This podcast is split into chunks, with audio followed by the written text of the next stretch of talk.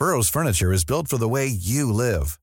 From ensuring easy assembly and disassembly to honoring highly requested new colors for their award-winning seating, they always have their customers in mind. Their modular seating is made out of durable materials to last and grow with you. And with Burrow, you always get fast, free shipping. Get up to 60% off during Burrow's Memorial Day sale at burrow.com slash ACAST. That's burrow.com slash ACAST. burrow.com slash ACAST. Heraldo Radio, la H se lee, se comparte, se ve y ahora también se escucha.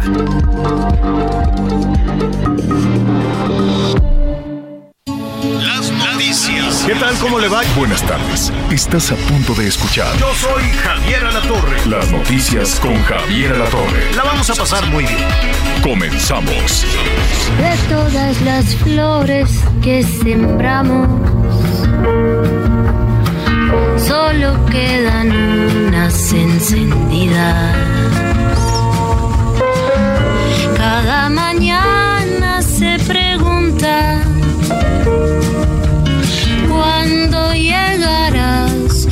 para cantarles. Qué bonito canta la Natalia, la Natalia Lafourcade, que además me cae muy bien. Siempre eh, canta tan dulce, canta tan bonito. Que, que la verdad se queda uno todo, todo el rato ahí escuchando. Así es que es una recomendación para este fin de semana. Es un disco muy bonito, se llama De todas las flores. Eh, lo apenas, apenas lo acaba de, presentar y la verdad es que trabaja muchísimo, muchísimo y presenta unas producciones muy lindas, muy bonitas. Se va a presentar también en la Ciudad de México. Y pues nada, dije, ay, la Natalia Lafourcade se va a presentar el 17 de diciembre. Este, me va a conseguir unos boletos. ¿Y, y qué crees, Anita? Nada.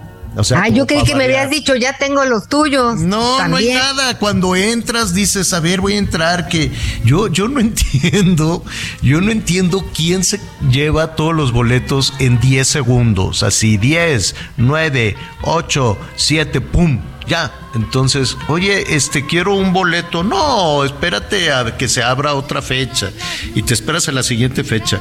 Entonces, pues ya ves cómo somos los reporteros de mal pensados. Yo siempre digo, ¿quién hará el chanchullo de los conciertos? ¿Quién, quién se quedará con los boletos? Y pues luego viene la reventa, ¿no? Que me queda claro que los artistas no, no siempre tienen la culpa. Yo digo que no siempre porque pues también uno sospecha, ¿no? De, de todo. Bueno, en este, en este mundo que uno sospecha. Bendito sea Dios, es viernes. Eh, me da muchísimo, muchísimo gusto eh, saludarlo, muchísimo gusto que nos acompañe. ¿Cómo estás, Anita Lomelí? Pues bien, Javier, hoy que este día naranja, ¿no? Cada mes ya ves que se conmemora este, pues, el Día de la Violencia contra las Mujeres. Hay muchos análisis, muchas cifras, muchas estadísticas, muchas clasificaciones de los tipos de violencia, pero la verdad es que eh, no es un problema de este gobierno, de esta época, venimos arrastrando una violencia contra las mujeres de manera terrible. La Pues sí. pandemia nos enseñó que pues habíamos aprendido poco, porque fueron las mujeres las primeras en perder el trabajo, las primeras en atender la casa, buscar el sustento, estirar el gasto, este y recibir maltratos. Entonces, pues la verdad es que pues son días complicados porque por un lado hay muchas declaratorias de todo lo que se está haciendo Ay, y no por se el está otro lado la circulación de todas las que nos faltan. No se está haciendo absolutamente nada. Me da un coraje que le echen la culpa. Es que, es que un día Calderón, cuando salió de su casa, ya dejen, ya, ya olvídense de Calderón. Ya olvidemos. me- me- cada vez que, que, que le encargas a una persona eh, que trabaje en algún asunto, ¿no? Lo, puedes eh, decir. Imagínate que llevas este a arreglar un pantalón, ¿no? Entonces le dices al sastre, oye, ¿me arreglas este pantalón? Sí, cómo no. Y entonces vas por tu pantalón y te dice, no, no, mira, está más roto todavía. ¿Por qué? Ah, pues porque seguramente hace no sé cuánto tiempo que lo compraste y entonces y un día y había otro sastre y había otro y entonces pues mira, te lo hicieron mal. Le dije, no, no quiero que me digas el historial del pantalón, quiero que lo arregles. Y de alguna manera nuestros gobernantes se la pasan echándole la culpa al, al, sastre, a la costurera desde de toda la vida. No salió la señora esta de los derechos humanos a, a, quejarse del INE por una, por una situación de 1952. De, esa sí, esa sí no se midió, esa señora que no me acuerdo cómo se llama, Piedra este, no, esa no se midió. Se fue hasta 1952 para echarle la culpa a unos señores que todavía, es más, los papás de esos señores todavía ni siquiera nacían. Esa sí de plano dijo, oye, pues para que me alcance, me voy a ir hasta 1952 para ser responsables a, los de línea ahorita. Ya párenle tantito y asuman la responsabilidad de sus actos. Si no han logrado controlar la violencia contra la mujer, es responsabilidad de quienes están ahorita, ahorita, justo hoy. Si hoy hay 11 mujeres eh, víctimas de feminicidio, es responsabilidad de las autoridades de hoy, de ahorita, de este viernes, que no lograron evitar 11 feminicidios, como no lograron evitar los 11 feminicidios de ayer, ni los 11 feminicidios del miércoles, ni los del martes, ni los del lunes. Eso es lo terrible de, esta situación. Y estoy contigo, Anita, que no, no, no podemos vivir en, este país. Se quedó horrorizado el presidente eh, Boric, el presidente de Chile, cuando dijo que qué cosa tan espantosa lo que pasa en México. Qué terrible lo que pasa en México. Y de pronto pensamos que sucede en todo el mundo. No, no, no, no, no, no, no, no, no sucede en todo el mundo. México es uno de los países más violentos del mundo, del mundo. Y hay violencia contra las mujeres, contra los niños, contra los trabajadores, contra todo el mundo. Es un país violento que solucionamos todo a cachetadas y, en fin. Y que conste que yo estaba cantando tan bonito con la Natalia Lafourcade y entonces, este. Perdóname, ya lo sé. pero ¿sabes qué, Javier? Eh, Tenemos que insistir porque no es posible que en México maten a 11 mujeres al día y violen a dos. Claro. Y sigamos adelante. Claro. Es justo lo que te digo. Eso no puede ser. Ayer, por cierto, y en las formas de violencia, ayer finalmente, y, de una manera. Ah, más o menos que tampoco le, dedicaron tanto los legisladores que son buenos para estar sacando iniciativas, pero nunca para, para, echarlas, eh, para echarlas a andar. Ayer finalmente se puso también sobre la mesa una forma de violencia eh, juvenil, por decirlo de, de alguna manera y se va a tipificar también como violencia de género, como violencia familiar, a la violencia de los novios, de los adolescentes, de las novias, de los novios. Y esto, eh, pues es importante que por lo menos se, se pueda visibilizar.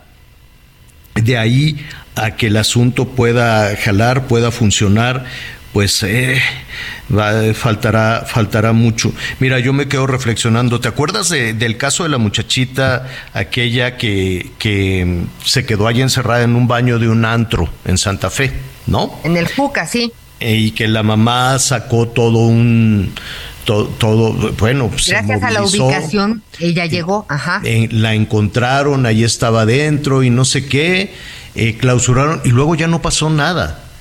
Luego se vieron los videos, se identificó quién era el fulano con el que se subió allá al área de los sanitarios, pero luego ya no pasó nada. Luego ya no sucedió nada, no se presentó ninguna denuncia, no sé si el antro volvió a abrir sus puertas y que, y que lo que uno sospecha es que la dinámica familiar también pudo haber sido muy tortuosa para, digo, para esta jovencita, primero en su intimidad y en sus decisiones, eh, la mamá las hizo pública públicas y, la mamá puso ante la situación de su hija y de alguna manera pues la identidad de la hija empezó a correr y correr y correr en redes Y después de eso, si fue un caso de maltrato, si efectivamente conocía al muchacho, si efectivamente era su novio y esa forma de violencia, pues la jovencita decidió normalizarlo y me quiero yo imaginar que si no hubo denuncia fue porque o era demasiada la presión en hacer público el caso o la jovencita dijo, no mamá, es que yo lo quiero, ¿no? Que puede ser otra opción que puede ser otra decisión. Pero si te das cuenta, después ya no pasó nada con un asunto de violencia terrible, ¿no? Así es. Entonces, Fíjate, Javier, que Sí. eh, aunado a lo que estabas diciendo, hice un programa especial con las nueve mujeres gobernadoras, em- empezando por conocer cuáles habían sido sus retos y desafíos en relación a la violencia. Algunas, pues sus- en, en su casa, sí les hablaron de los riesgos que podrían enfrentar y pudieron lidiar con esto de una manera distinta. Otras, sobre la marcha, este, pues fueron agarrando experiencia.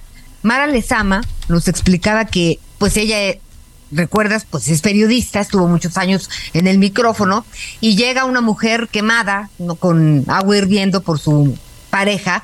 Ayúdame, por favor, ayúdame. Total, la ayuda, se abre un expediente, eh, una investigación, una carpeta de investigación, encarcelan a este señor, eh, evidentemente, y resulta que a los tres meses vuelve la señora a pedirle ayuda. Y ella dice, pues a lo mejor ahora necesita trabajo. Y no, regresó a decirle que por favor lo dejara libre porque ya se había arrepentido y había aprendido. ¿Y sabes qué, Javier? Eh, por un lado está la violencia psicológica, que es muy difícil desprenderse de ella, no se puede solo, se necesita ayuda, y la otra, el depender económicamente de un pues de un violentador, de un agresor. Entonces, sin querer entras en un mundo en donde eh, pues acabas defendiéndolo. Este es un llamado, por supuesto, para las autoridades, pero también para nosotras las mujeres, porque es muy difícil que alguien nos pueda ayudar Claro. si no tomamos la decisión. Y Sí. evidentemente, si le suman... Y es muy la difícil tomar la decisión. sí, Y es absoluto. Yo, yo entiendo también que hay que ayudar a las mujeres a tomar la decisión, porque, porque también les ponemos, Anita, una carga terrible a una jovencita, a una adolescente, a una mujer madura, a una mujer incluso de la tercera edad que tiene que seguir soportando este maltratos eh, ah, en su casa, ¿no? Y que le digan, no, ¿y qué vas a hacer a la edad que tienes? ¿Cómo se te ocurre? ¿No? Este, y entonces es tan difícil poder tomar esa decisión y presionamos tanto los medios de comunicación y que le dijo, ándale, atrévete, ve y denuncia, rompe con ese círculo de violencia, a ver, rómpelo tú. Es muy complicado. Por eso tenemos que insistir y acompañar. Lástima que no existen los espacios para eso. Ya están todo muy, muy, hay espacios cerrados, los albergues cerrados. A, a ver, cualquier mujer, mira, hay, hay tantos anuncios del Instituto de la Mujer, el Instituto de la no sé qué, la Procuraduría. A ver, justo en este momento, una mujer que diga, bueno, ya estoy hasta la, ¿no? Y, voy a ir a denunciar a este mendigo desgraciado. ¿Y tú sabes con qué se va a topar? ¿Con qué se va a ¿Quién la va a ayudar? ¿Quién efectivamente? Hoy viernes de mundial y de marchas y todo, ¿qué- a, a qué ventanilla va? ¿A qué ventanilla? ¿Va con un policía? ¿Con un macho policía misógino? Porque la policía no ha cambiado. ¿O va a un instituto de ayuda a las mujeres? ¿Cuál? ¿Cuál instituto? Toca el timbre y ¿qué hace? Nada. Y realmente es mucha piña, mucho discurso, mucho discurso y pintamos de naranja y lo que no, lo que se necesita son hechos, verdaderamente hechos, acompañar, informar, asesorar darle dinero para que pueda salir adelante, darle un espacio para que pueda salir adelante, darle un trabajo para que pueda salir adelante, darle confianza a las mujeres para que puedan romper con todo eso. La verdad es que yo a los políticos, a las y los políticos no les creo absolutamente nada y esta es una tarea que los ciudadanos entre todos te- tenemos que avanzar. Y hoy, como tú muy bien señalas, es un día doloroso, es un día muy, muy triste, pero lo tenemos que poner sobre la mesa. y lo tenemos que madurar y lo tenemos que reflexionar y tenemos que los ciudadanos encontrar las salidas, porque ya sabemos que con el gobierno no, no contamos. En ese, en ese tema, en este en particular, no creo yo por lo menos que he acompañado la situación en los casos de algunas mujeres, nunca, jamás han encontrado por la parte pública, por la parte de gobierno municipal, estatal o federal, ningún respaldo, ninguno. Si hay alguna eh, persona en el público que nos esté escuchando y que diga, no, a mí sí me ayudaron en tal ciudad, en tal estado, pues estaría muy bonito compartir esto. Bueno, vamos a tener muchísimos temas, vamos desde luego con algunos invitados a hablar también de toda esta situación, vamos a hablar del cine, vamos a tener, eh, vamos a, ver qué estrenos hay. Eh, aunque este pues ya ayer estábamos eh, eh, comentando que no hay dinero para el cine, no hay dinero para la cultura en general, ¿no? Ahí se hacen algunos eventitos ahí con mucho esfuerzo. Saludos a la secretaria de Cultura, que me queda muy bien, pero pues hasta donde puede, con lo que puede, y organizan ahí algunos eventos en, en, el, en Los Pinos y pues nada más. O sea, realmente en México la cultura no, no importa, la cultura no interesa porque está estigmatizada, ¿no? Para la actual administración el tema de cultura es un asunto neoliberal, es un asunto conservador, ¿no?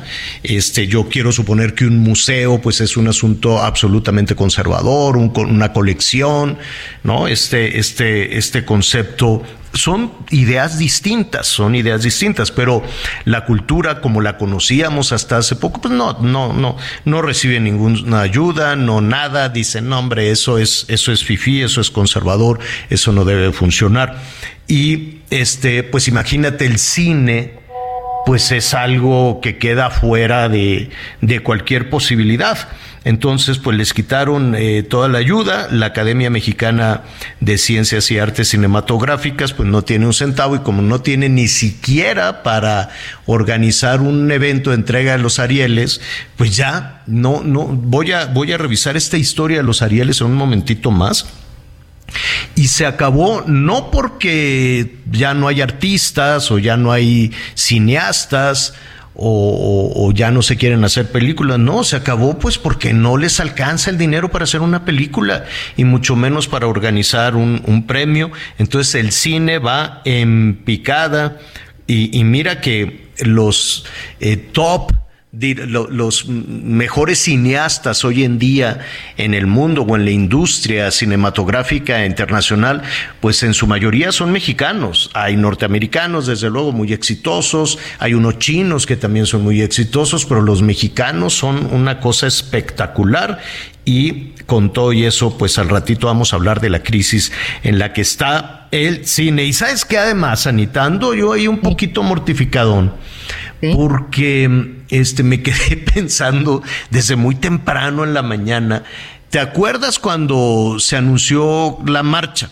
No, no, no, me acuerdo, hace como una semana, ¿no? Que dijeron. Ah, la del pues, domingo, la del 27. Ajá, así, queremos una marcha. Ahora, y te comenté, bueno, ahorita justo se enteraron a través de la mañanera que tienen que este, buscar dinero a ver de dónde.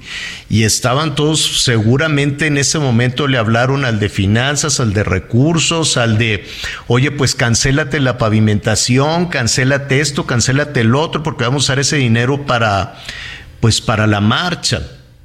Entonces, este, qué mortificación, porque mira, si para las peregrinaciones, que, que, ahorita viene la temporada, mucho cuidado además con los peregrinos en las carreteras, ya a partir de la próxima semana comienzan todas las peregrinaciones, hubo una ya de los mariachis, ahora el día de Santa Cecilia, que fueron ahí, eh, estuvo tan bonita las mañanitas, con una cantidad de mariachis enorme, muy, muy, muy, muy bonito evento allí en la Basílica de Guadalupe, fueron todos los mariachis y se organizan entre todos, no sabes qué, qué evento tan bonito que, que organizan el Día de Santa Cecilia.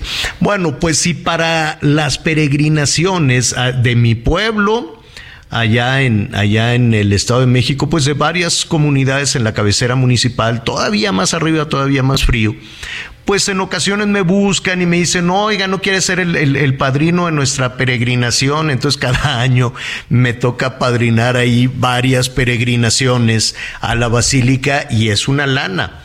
Entonces, este, ya hay que buscar más, más padrinos. Y estaba yo mortificado con eso y dije, pero ¿cómo estoy mortificado yo ¿Y cómo estarán de mortificados los que tienen la caja del dinero y les dijeron, a ver cómo le haces, pero tienes que mandar a la gente hasta México para la marcha? Entonces dicen, oiga, pues es que pues no hay, pues búscale ver de dónde. Y entonces me puse a pensar en los proveedores.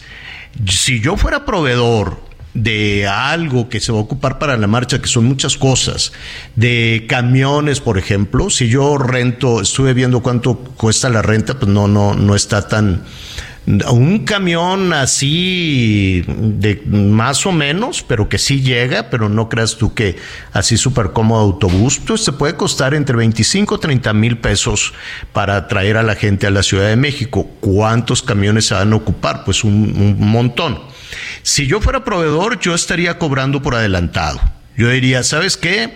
Aquí están tus 10 camiones, 20 camiones, 100 camiones 500 camiones, no sé, depende de, de, cuánta presencia quieran tener en la Ciudad de México los gobernadores o los presidentes municipales, pero yo les cobraría por adelantado, le diría, sí, aquí está, este, más el seguro, más la gasolina, más esto, más aquello, más el otro, por Adela, señor funcionario, porque capaz que terminando la marcha ya se hacen perdedizos y luego ya viene diciembre y luego ya dicen, no, pues que se cerró el presupuesto, pues que espérate hasta enero, que sí, ya lo estamos viendo, es que no ha, no ha bajado el recurso, le van a decir a los proveedores, es que no ha caído el recurso, es que allá en, en, en, en la capital del estado no, no, no, no nos han bajado el recurso y como no estaba considerado el, en el rubro de apoyo para la marcha, pues este no sabemos de dónde lo vamos a quitar y tal vez lo vamos a quitar de los aguinaldos, pero pues no sabemos, bueno, qué mortificación de esta pobre gente que le van a estar mandando mensajes y sonándole el teléfono. Entonces, atención proveedores de lo que quieras, de camiones, de alimentos, de playeras, este, de, de, de todo lo que se requiere para para venir, de carteles, los que están imprimiendo los carteles. Este, yo les recomendaría que cobren por hay Una parte que, hay, hay una parte que tenemos que considerar también. Si algo sabemos es que el presidente pues es muy popular, es muy... Sí, claro, siete de cada diez. Y 18 años, Javier, pues mucha gente lo acompañó pues con sus propios recursos, por el gusto de de seguir su, mm. su, causa, su trayectoria, mucha gente, ¿no?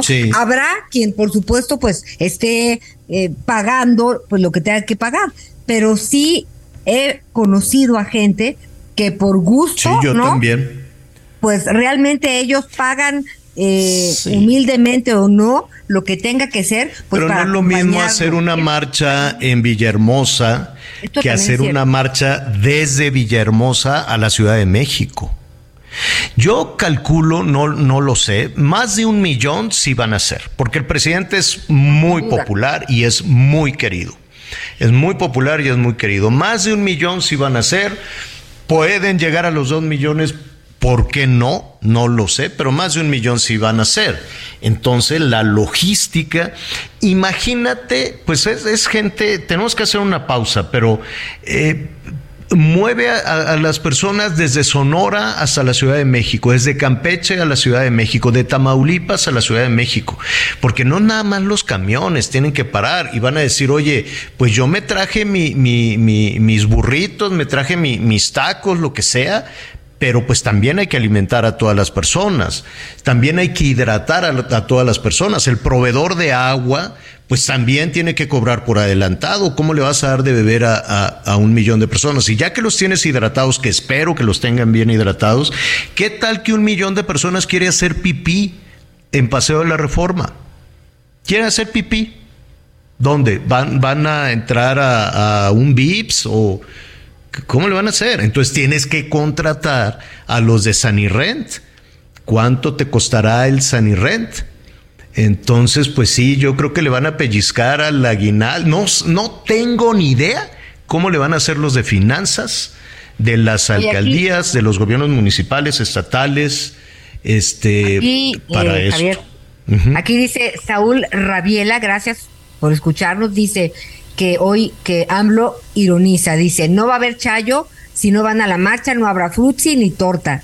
Y, dice que quiere derecho derecho de réplica. Muchas gracias, gracias por escucharnos y aquí estamos pues leyendo y con mucho gusto, con muchísimo gusto. Bueno, vamos a hacer una pausa, este y regresamos con este y otros temas. Como tu caricia, dulce como amarga, deliciosas las mañanas, laberintos en las madrugadas, como tus caricias, suave como espina. Conéctate con Javier a través de Twitter, arroba javier-alador. Sigue con nosotros. Volvemos con más noticias. Antes que los demás. Heraldo Radio, la H se lee, se comparte, se ve y ahora también se escucha.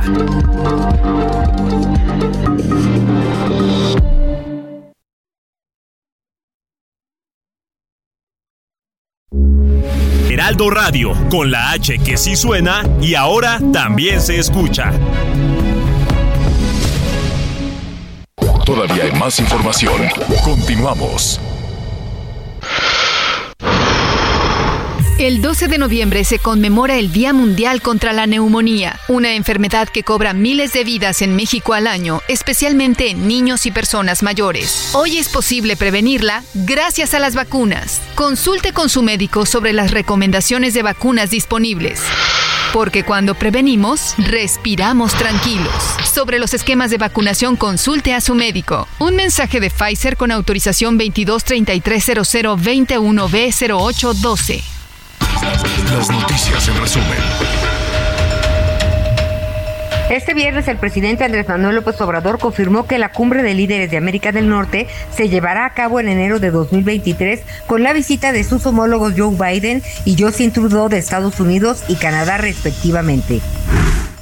Ulises Carlín de la Fuente, consejero jurídico del titular del Poder Ejecutivo, fue nombrado encargado del sistema de administración tributaria de Nuevo León, lo anterior tras la salida de Félix Arratia como subsecretario del órgano. El Pleno de la Suprema Corte de Justicia de la Nación no alcanzó la mayoría calificada de ocho votos para invalidar la prisión preventiva oficiosa o automática mediante una nueva interpretación del artículo 19 constitucional. Hoy el dólar se compra en 18,93 y se vende en 19 pesos con 65 centavos.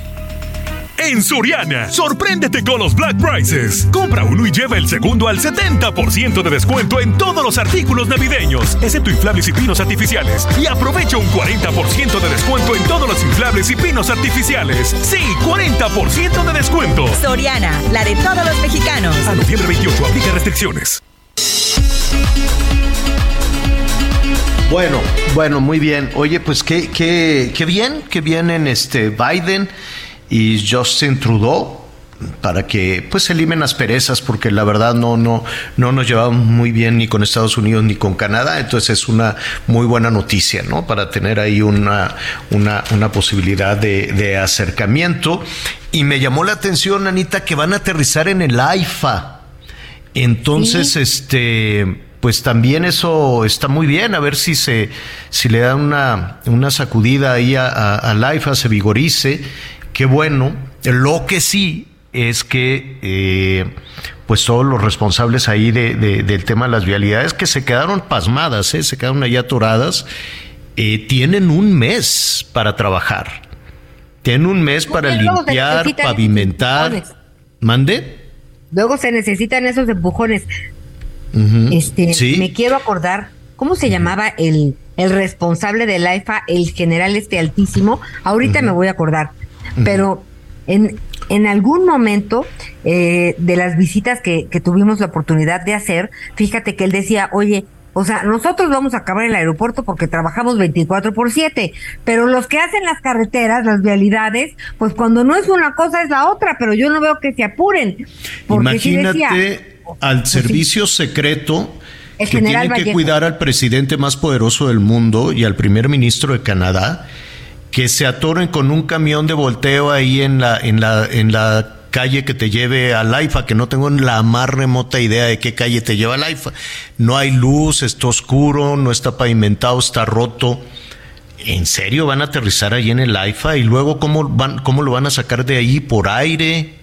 Pues mira, primero va a venir la avanzada, ¿no? Que va a tener perfectamente los tiempos y los caminos, cosa que este pues allana- allanará la llegada rápida y veloz de los Pues tan mandatarios. Imagínate que aterrice en el AIFA, ya lo bajan del AIFA.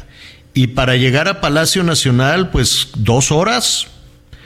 ¿Cómo, No, cómo, no cómo pueden Yo creo que pondrán arriesgar? todos los semáforos en verde. Pero si ni semáforos hay, Anita. O sea, está, está todo en construcción, está de terracería. Hay un, hay una callecita y hay camiones.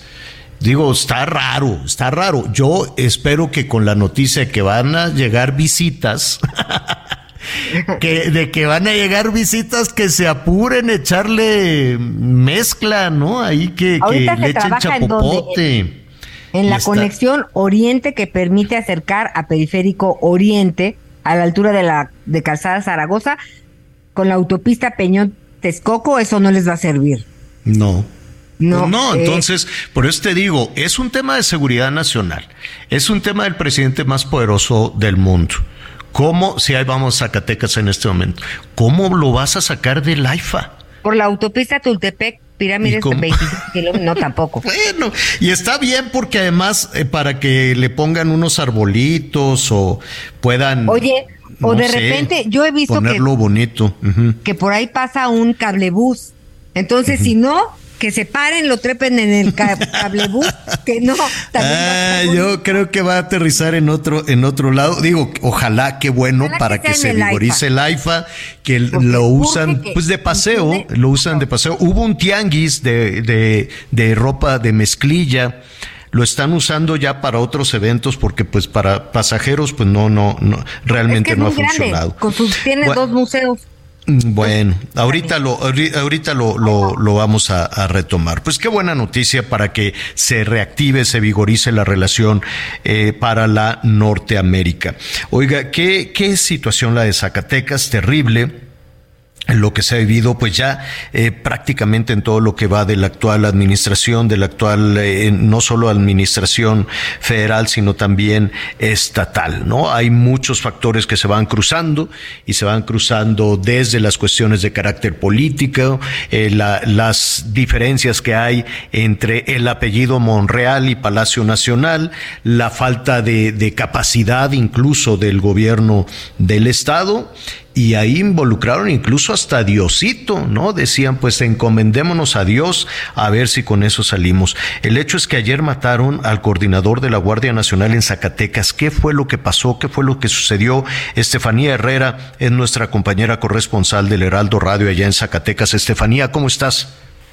Javier, Anita, buenas tardes. Pues sí, este, como lo comentan, el día de ayer, pues, este, se suscitó este hecho en donde, en un enfrentamiento, pues muere eh, José Silvestre Ursúa Padilla, quien desde el mes de enero de este año era coordinador estatal de la Guardia Nacional aquí en Zacatecas. Y pues, eh, por su parte, el, el fiscal general del Estado, José Francisco Mu- Murillo Ruiseco, informó, pues, de que hubo detención de, personas que estuvieron relacionadas en este enfrentamiento. El fiscal general del Estado dividió este hecho ah, que inició como un operativo en conjunto con Guardia Nacional, Secretaría de la Defensa Nacional, en tres etapas. En la primera etapa eh, informó sobre la detención de policías preventivos municipales en el municipio de Pinos, este, en donde les decomisaron el armamento y fueron ya detenidos y trasladados al cererezo de, de Cieneguilla, Zacatecas, y en segunda instancia, este, unas órdenes de cateo que fueron implementadas en conjunto también, en donde participó eh, la Comisión Nacional Antisecuestro y eh, después de estos hechos se suscitó en el municipio de Pinos un primer enfrentamiento en donde, entre la Guardia Nacional y sujetos armados, en donde en el lugar pues murió uno de los agresores, el cual aún se encuentra este como no identificado. Y posteriormente este se da un segundo enfrentamiento entre sujetos armados y la Guardia Nacional en donde pierde la vida ya ahí el general José Silvestre Ursúa Padilla. En primera instancia fue trasladado al nosocomio, pierde la vida en el nosocomio y en el lugar murió uno de sus agresores y además este en este evento pues también se señala que fueron detenidas tres personas, dos hombres y una mujer, como parte de los agresores este, de, a estos elementos de seguridad. Se menciona también que hubo eh, policías este, de la Fiscalía, así como de la Guardia Nacional, que fueron heridos y, sin embargo, aquí de los eh, policías o de los elementos de seguridad, quien pierde la vida aquí en la entidad, pues es el general Ursúa Padilla.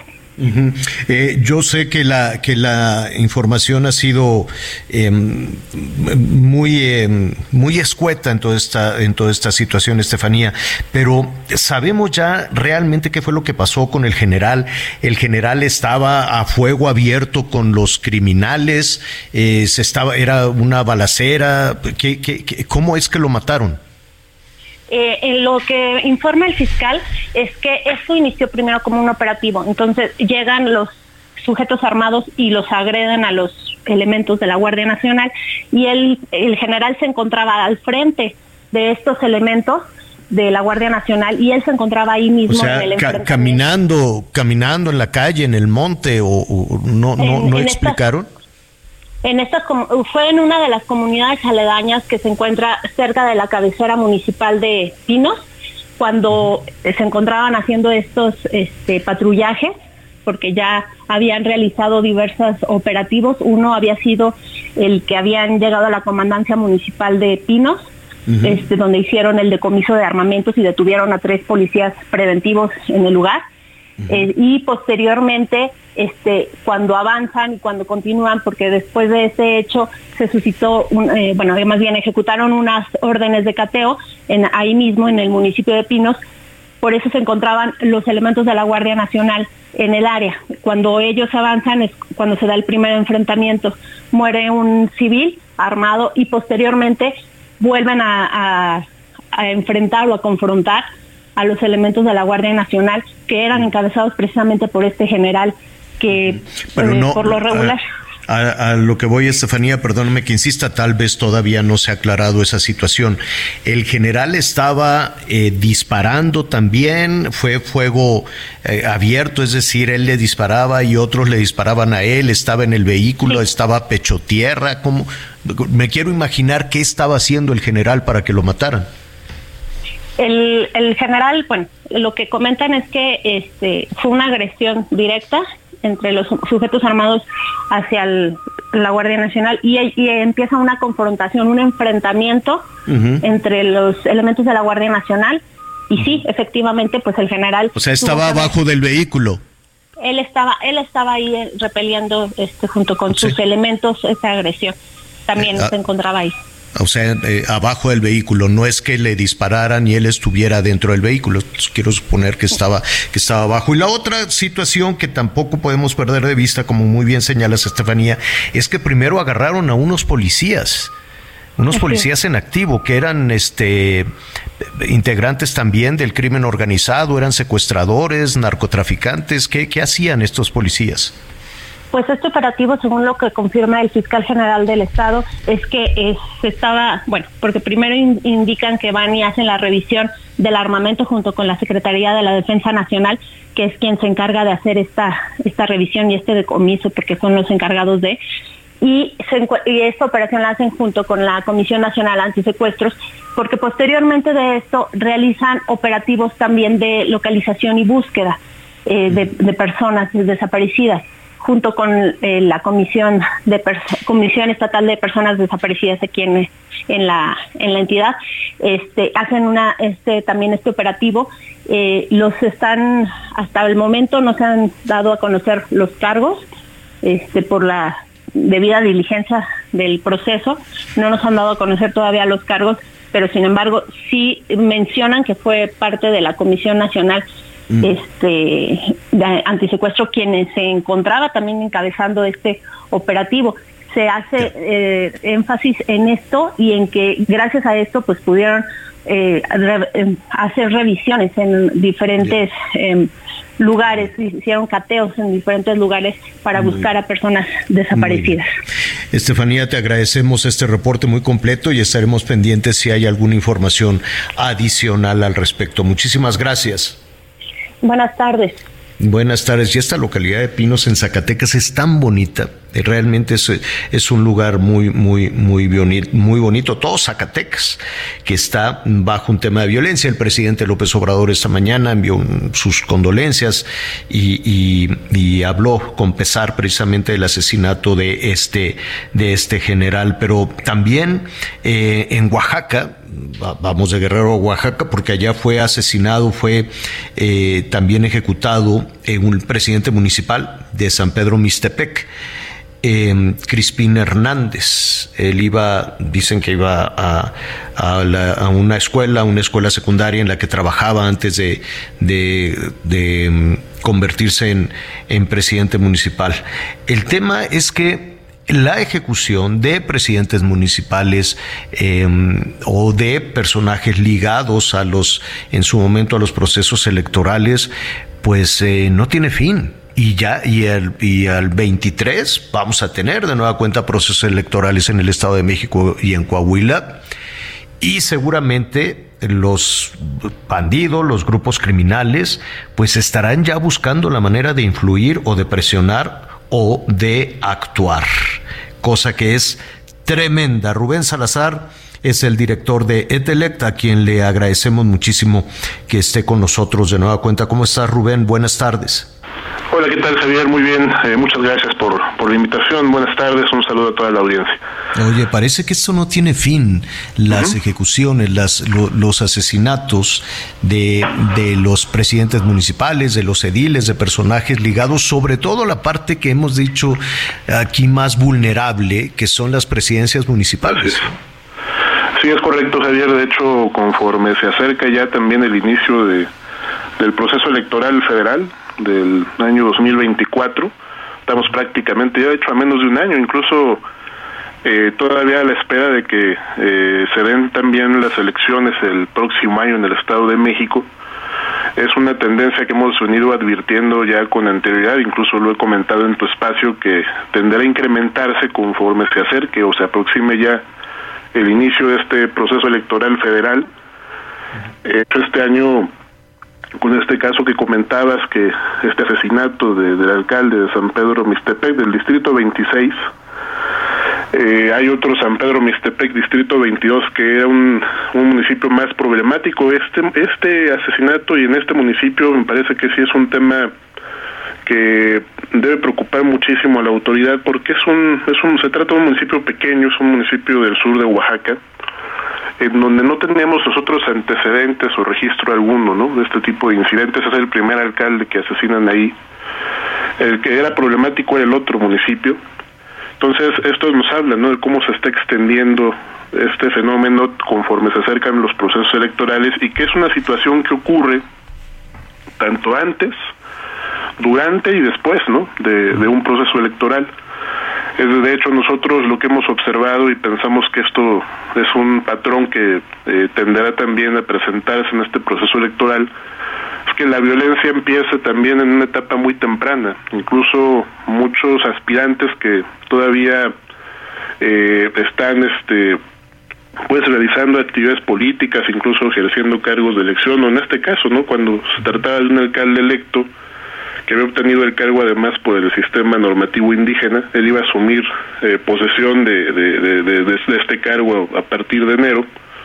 Recordemos que en Oaxaca se eligen eh, autoridades electas tanto por el sistema de partidos como por el sistema normativo indígena en distintos procesos electorales. Eh, él lo iba a, a, tomar posesión hasta el mes de enero de este año que viene. Eh, pues vaya, son objeto de, o ¿no? de este tipo de atentados. Entonces ya con este asesinato, eh, Javier, por ejemplo, ya son 61 los ediles que han perdido la vida en lo que va del sexenio, de ellos 19 eran presidentes municipales, 31 regidores y 11 síndicos. Y esto, por ejemplo, ya representa un incremento del, del 27% en relación a, a, toda la incidencia que se presentó en el sexenio de Felipe Calderón. ¿no? Como bien dices, aquí hay elementos tanto de delincuencia organizada en algunos casos, en otros más también disputas entre, entre políticos locales que eh, a través de la violencia pues también eh, eh, persiguen el poder, ya sea haciendo a un lado ¿no? a una autoridad electa o a un candidato a un puesto de elección. Y esto, en el esto caso de Oaxaca esto es muy muy visible, ¿no? Sí, esto esto que señalas es es eh, fundamental si es que se quiera llevar a cabo una investigación, Rubén, porque desde eh, desde gobierno federal o desde las capitales de los estados, el argumento que siempre escuchamos es que, ah, es que se están disputando el, el control de la zona y no podemos hacer nada, ya Dios que te vaya bien, pero en esa justificación eh, de, de, el crimen organizado es la, la, la, la argumentación que puede presentar cualquier nivel de autoridad, pero abajo de todo eso, pues se esconden casicazgos y se esconde este pues familias incluso que, que, en ocasiones pues tienen el control y no quieren dejar el control político ¿no? sí es, y de hecho por ejemplo esto se presenta mucho también en contra de mujeres que ejercen cargos de elección no quienes a partir de todos estos este principio de, de, paridad que se ha establecido ya en nuestro marco jurídico pues han venido también avanzando en lo que se refiere a la participación política que desarrollan ahora en cargos de elección y muchas veces enfrentan la oposición de, de, de eh, sobre todo a nivel municipal, que a través de la violencia pues las hostigan, las intimidan, con objeto de que renuncien a sus cargos de elección, pero esto ocurre también en contra de, de alcaldes o de presidentes municipales, es decir, no se limita únicamente a las mujeres, que también eh, pues a través de la violencia son obligados ¿no? a dejar el cargo. Cuando se oponen a ello ocurren situaciones también como la de ayer no Entonces, esto esto nosotros lo, lo, lo estamos estableciendo ya a través por ejemplo no solo de líneas de investigación sino de las pocas sentencias que existen en algunos casos no uh -huh. yo recordaría por ejemplo el, el, el asesinato de la alcaldesa de Mixtra de Altamirano que fue asesinada ya con un caso, eh, con una sentencia por medio, con, con los eh, autores intelectuales eh, sentenciados por este asesinato, fue asesinada por órdenes del síndico, ¿no? Uh -huh. Debido a que ella se opone a que a renunciar a, a, la alcaldía para dejarle el cargo a él y en represalia el síndico la manda a asesinar, ¿no? ¿Qué cosa Entonces este tipo de situaciones ocurren a nivel local, pero también está, por supuesto, el, las represalias, ¿no? De grupos delictivos sí es un es un es un fenómeno que me parece eh, en la medida también que la autoridad no atraiga los casos la autoridad federal principalmente y pueda perseguir estos crímenes con objeto de detener a los responsables pues me parece que será imposible no poder mm. evitar que estos estos casos se repitan a futuro sobre todo conforme se acerque el proceso electoral ya con sí. este asesinato por ejemplo Javier tenemos un total de 95 alcaldes que han perdido la vida desde el año 2000, ¿no? Entonces era importante que el gobierno federal atraiga los casos también en la medida en que la mayor parte de estas víctimas, lo hemos dicho una y otra vez, me parece que el dato es muy importante, son opositoras a los gobiernos de los estados, es decir, el interés de las fiscalías estatales por investigar los casos pudiera, eh, me parece, enfrentar este obstáculo de que en la medida en que las víctimas son opositoras, pues los casos eh, me, en, en, este sentido, como bien nos señalaba, se minimicen o se prejuzguen ¿no? sobre los móviles que en la mayor parte de, de estos de estas investigaciones derivan en acusar eh, exclusivamente a grupos de la delincuencia, pero no en investigar a fondo, ¿no? Quiénes son los verdaderos responsables. Sí, y, y toda esa situación de impunidad, pues va de la mano de la incapacidad, ¿no? Porque de alguna u otra es. manera, pues saben estos, to, todos los, los tres niveles de autoridad saben que no tienen la capacidad para encontrar una solución a esto.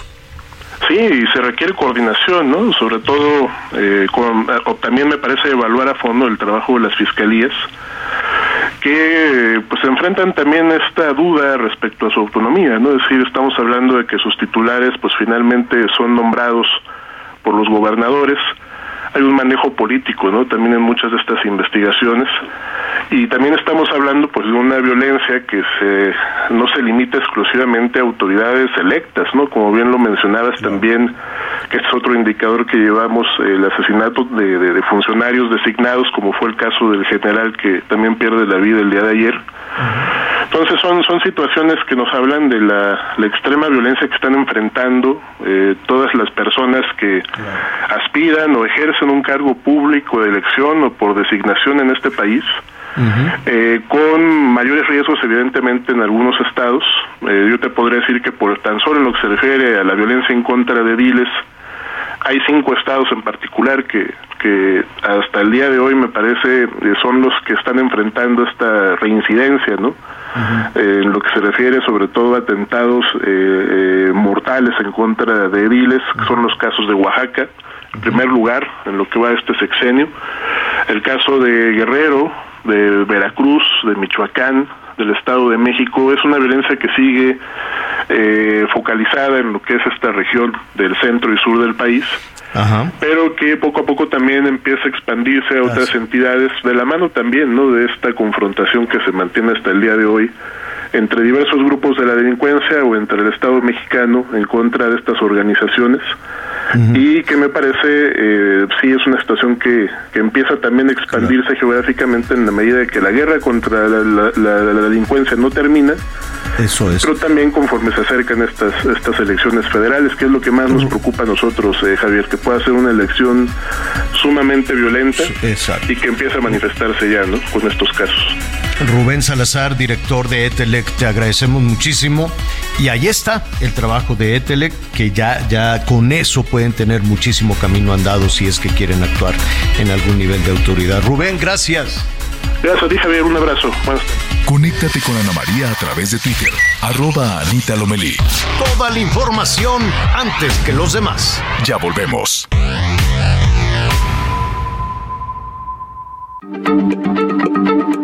Heraldo Radio, la H se lee, se comparte, se ve y ahora también se escucha.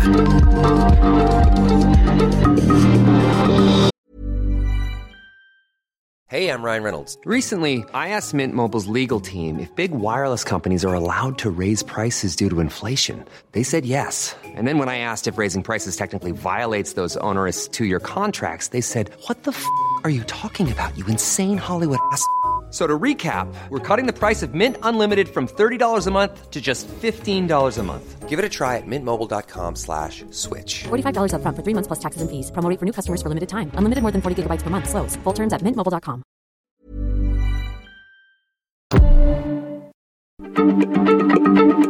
Heraldo Radio, la H se lee, se comparte, se ve y ahora también se escucha.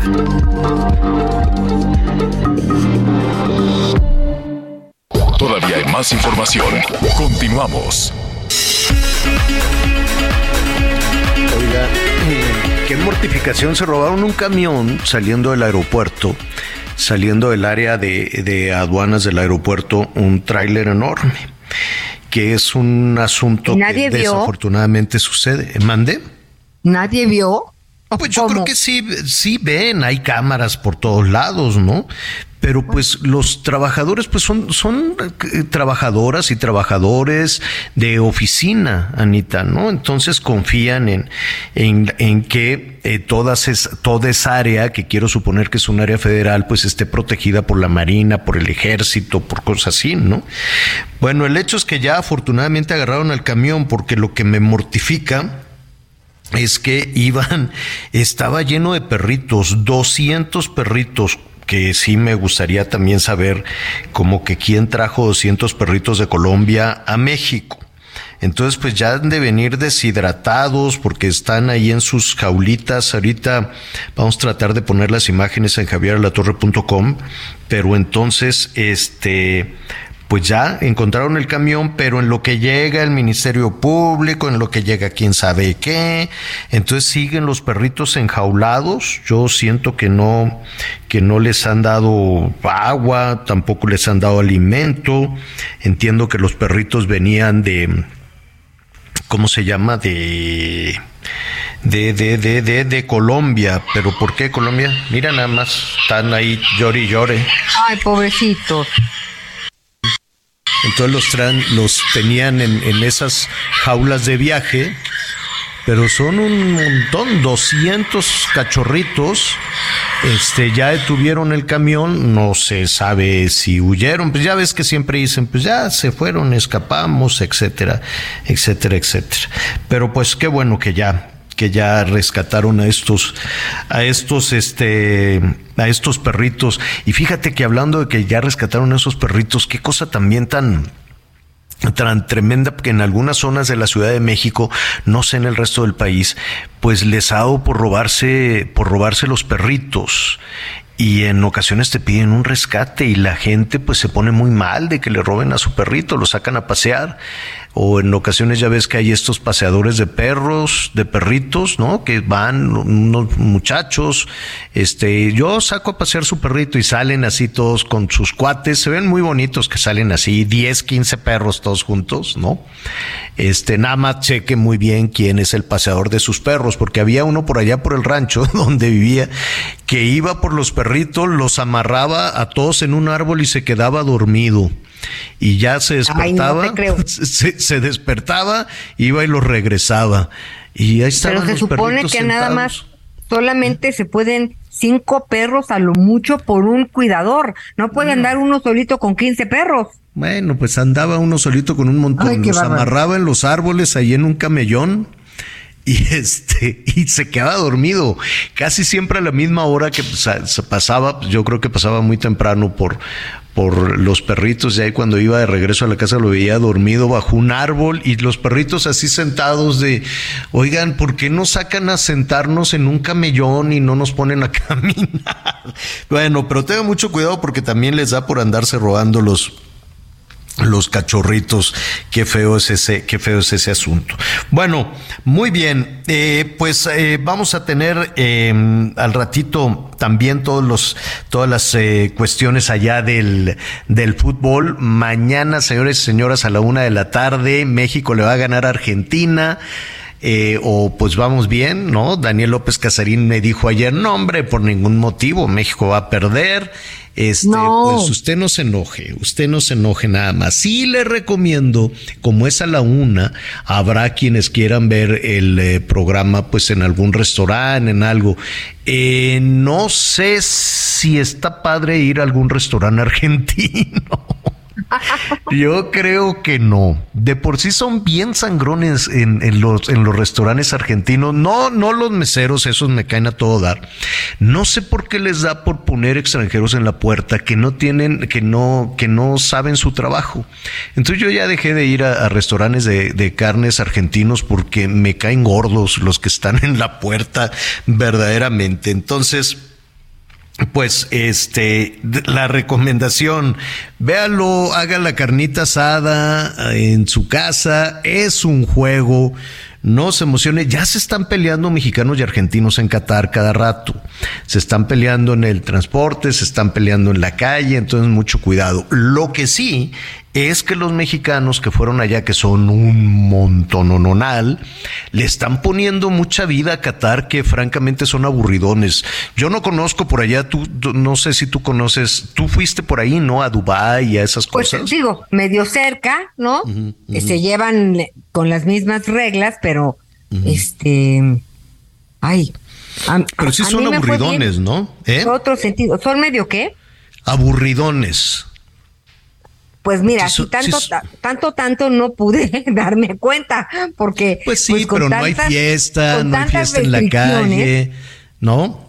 La verdad yo decía, Los pues, mexicanos organizaron una lucha libre en el metro de Qatar, otros hicieron una corrida, una corrida así de, de, pues no de toros porque estaban toreando un caballo. La, la verdad es que los mexicanos se la están pasando muy bien y están poniendo, no están dando la nota de violencia ni nada por el estilo, salvo un agarroncito que se dieron aficionados mexicanos y argentinos que se encontraron en la calle y que afortunadamente no pasó a mayores, pero la fiesta es la fiesta y se divierten mucho en la calle y ya están. eh, Mira, estos- pues, estos creo que son mátalas callando. porque así, con todas las prohibiciones que tienen en, en, relación eh, a su religión en Ah, cuanto pues, a, al tema Ah. de las mujeres, pues Sí, sí, está terrible. es que son bravos, son bravos. Esa, esa es una parte eh, tremenda lo que está viviendo ahorita, por ejemplo, no en- geográficamente muy lejos, pero en este mundo globalizado hay que ponerle atención. Lo que se está viviendo en Irán en este momento, la. Organización de las Naciones Unidas está ya finalmente, se tardó mucho en poner atención en este, en este tema por la represión brutal, todo a partir precisamente de la violencia contra las mujeres, Las mujeres. en Irán. Y sí, hay partes del mundo, incluido México, donde pues ahorita estamos hablando del Medio Oriente, de cómo hay un asunto de, de misoginia, hay un asunto de, de- de maltrato incluso hacia y de violencia de género, pero no nos tenemos que ir muy lejos. Nuestro país es una situación terrible en ese, en ese sentido, que se esconde y en ocasiones se justifica, que eso es lo peor, en el tema de usos y costumbres y no nada más en las comunidades eh, eh, rurales o en las comunidades indígenas, también en las zonas eh, urbanas se esconde, se justifica en muchas ocasiones el tema, el tema de violencia. Son muchas las, la- es- es- es- es- es las trabas o la pesada losa que se le pone a las mujeres en nuestro país para poder avanzar contra los temas de violencia. Por eso me da muchísimo gusto saludar a Belén Sanz Luque, ella es representante de ONU Mujeres de la Organización de Naciones Unidas en, el, en, en- en- particular énfasis a la situación de las mujeres en el mundo, representante en México. Belén, eh, muchas gracias por estar con nosotros esta tarde. Javier, es un gusto saludarles a, a ustedes, a, ti, a María y a toda, a toda su audiencia. Muy Oye, es, es, es, es un día em, que en muchas ocasiones nos cuesta trabajo poner sobre la mesa a los medios de comunicación, a las familias, a todos. Apenas estamos quitando esa costra terrible de la violencia de género. Es verdad, Javier, por eso es tan importante que exista un Día Internacional para la Eliminación de la Violencia contra las Mujeres, porque lo que buscamos es hacer conciencia sobre el problema y al mismo tiempo generar compromisos y acción. Y ahí quisiera enfatizar el que la violencia contra las mujeres y las niñas, fíjate que sigue siendo la crisis y violación a los derechos humanos más extendida, más generalizada y lo que es peor, más tolerada en nuestro mundo. Eh, esto es importante que la audiencia lo, lo sepa porque una de cada tres mujeres en el mundo ha sido víctima de alguna forma de violencia y esto corresponde pues a casi 1.300 millones de mujeres y niñas. Esto corresponde más o menos a la población de África para que nos hagamos una idea de la dimensión. Y por lo tanto, pues tenemos que hablar de ello, tenemos que identificar cuáles son las causas de esta violencia y sobre todo determinar cómo sumando acciones podemos transformar esta realidad para las mujeres y las niñas. Ujú, Allí están las cifras que además son dolorosísimas, 11 feminicidios eh, todos los días, ¿no? Diariamente en nuestro país es un asunto, es una historia de terror, es una historia de horror. Justo en el tiempo en el que estamos eh, platicando contigo, se está llevando a cabo pues una cantidad enorme de, de, de- agresiones hacia las mujeres y de alguna, y de alguna manera, em, Belén, eh, eh, estamos... em, eh, digo, con un asunto terrible y yo te preguntaría quién tiene que actuar en ese sentido, ¿no? En el tema ya directo de las agresiones, de los Claro. feminicidios, de los golpes, de la violencia. Pero también está otra parte en donde eh, por, por alguna razón que todavía tenemos que, que encontrar, eh, solo hasta que se llega a una situación física extrema, consideramos que hay violencia. Exactamente, Javier. Yo creo que has tocado dos temas centrales. En primer lugar, el hecho de que la violencia contra las mujeres está presente en la vida de casi todas las mujeres. En México, siete de cada diez mujeres o niñas han sufrido alguna forma de violencia. Los datos que tenemos hoy nos indican que en promedio 10 mujeres son asesinadas al día. Y esto tiene una causa. Es importante señalarlo, Javier. La causa es la discriminación basada en género. El hecho de que nuestra sociedad sigue asignando a las mujeres un rol inferior, un rol supeditado a la toma de decisiones de los hombres y eso hace que se reproduzca una desigualdad eh, pues muy importante. Pero por otra parte, lo que decías en relación a las formas de violencia, no solo hay una forma de violencia física, hay que recordar que la violencia también se manifiesta psicológicamente, verbalmente, económicamente, existe la violencia sexual. Y de hecho los datos con los que cuenta México tras su última encuesta nos indica que la forma de violencia más prevalente en la vida de las mujeres en el año 2021 era la violencia psicológica.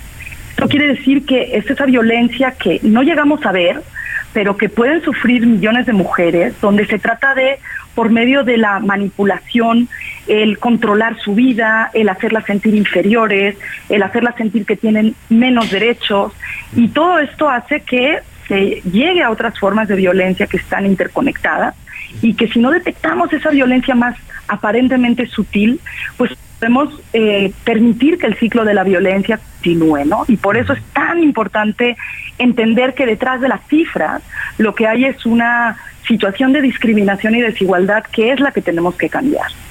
Anita Lomelía, adelante. Gracias, aquí saludándote Belén y pues mira, este es el día, pero es para muchas mujeres el día día. Esto de que en 22 estados de nuestro país hay eh, alerta de género sirve de algo. Veo que en muchos estados hay policía rosa, patrullas moradas, puntos lunares, este, pero no acabamos de darle al clavo de cómo detener esta violencia. ¿Es una parte de educación lo que nos falta? Bueno, Ana María, es un gusto saludarte. Eh, en realidad, este es un problema complejo. Eh, por un lado, eh, como decíamos, está muy arraigado en las normas sociales que siguen siendo discriminatorias y por otra parte es un problema que requiere de una dedicación y un esfuerzo colectivo a medio y largo plazo. Eh, desgraciadamente no es una problemática que podemos resolver con una sola medida y con una sola institución. Y en este sentido lo que nosotros observamos es que las medidas que ha puesto en marcha México son medidas muy importantes. México tiene unas leyes bastante robustas para proteger los derechos de las mujeres. El mecanismo de la alerta de género que mencionabas ha probado ser una herramienta importante para que los estados que tienen decretada la alerta actúen de un modo más coordinado y desde luego que las acciones de política pública como espacios seguros para las mujeres, espacios de denuncia amigables para las mujeres, entre otros, son muy importantes y dan resultados. Lo que pasa es que todavía no dan los resultados que quisiéramos estar viendo. Y por ello, eh, pues justamente en días como este, como bien decías, este es el día para hablar de la violencia contra las mujeres, necesitamos hacer un llamado para redoblar estos esfuerzos. Necesitamos presupuestos sostenidos para que estas medidas de política pública se traduzcan en una realidad de protección a las mujeres.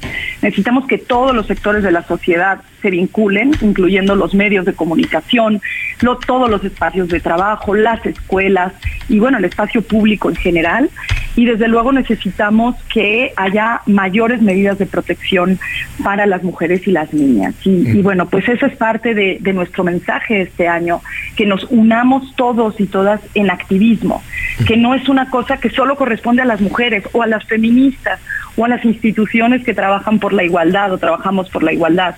Es una problemática que nos atañe a todos y por lo tanto pues es una oportunidad para todos ser activistas y, bueno pues denunciar la violencia si la vemos eh, llevar a cabo acciones de prevención para que no suceda y darle información a todas las mujeres que puedan estar viviendo violencia y decirles que las escuchamos, las creemos y que esta situación tiene que cambiar. Esta última parte es importantísima y aquí eh, lo tratamos una y otra vez y otra vez para tratar de, de, acompañar a las mujeres que están tratando de romper esto. Y esto te lo, te lo comento, Belén, porque nos hemos dado cuenta, Anita, tu servidor, Miguel también, que no es un asunto sencillo. Eh, y que en ocasiones redoblamos la presión contra las mujeres que son víctimas de violencia. Y, y, en pocas palabras le estamos diciendo, eres una cobarde, no quieres, tú eres la responsable, tú eres la que tienes que romper con ese círculo de violencia. Y, y, y le estamos haciendo todavía más pesada la carga. Mm. Sí, yo creo que has puesto sobre la mesa un tema central, ¿no? Que es justamente cómo sin querer hacerlo podemos reproducir eh, la culpabilización sobre las víctimas, este, poner la responsabilidad de la solución en las mujeres y sobre todo pues generar eh, un mayor nivel de digamos de aislamiento en esta lucha que tiene que ser colectiva no entonces yo creo que es muy importante a partir de que tantos miles de mujeres fueron capaces de hablar con campañas y movimientos como Me Too, Ni Una Menos, etcétera, eh, pues hacer saber a, toda mujer que decide hablar que la escuchamos, que le damos valor a su testimonio, que le creemos y que no está sola. Eh, y yo creo que eso es algo que tenemos que insistir.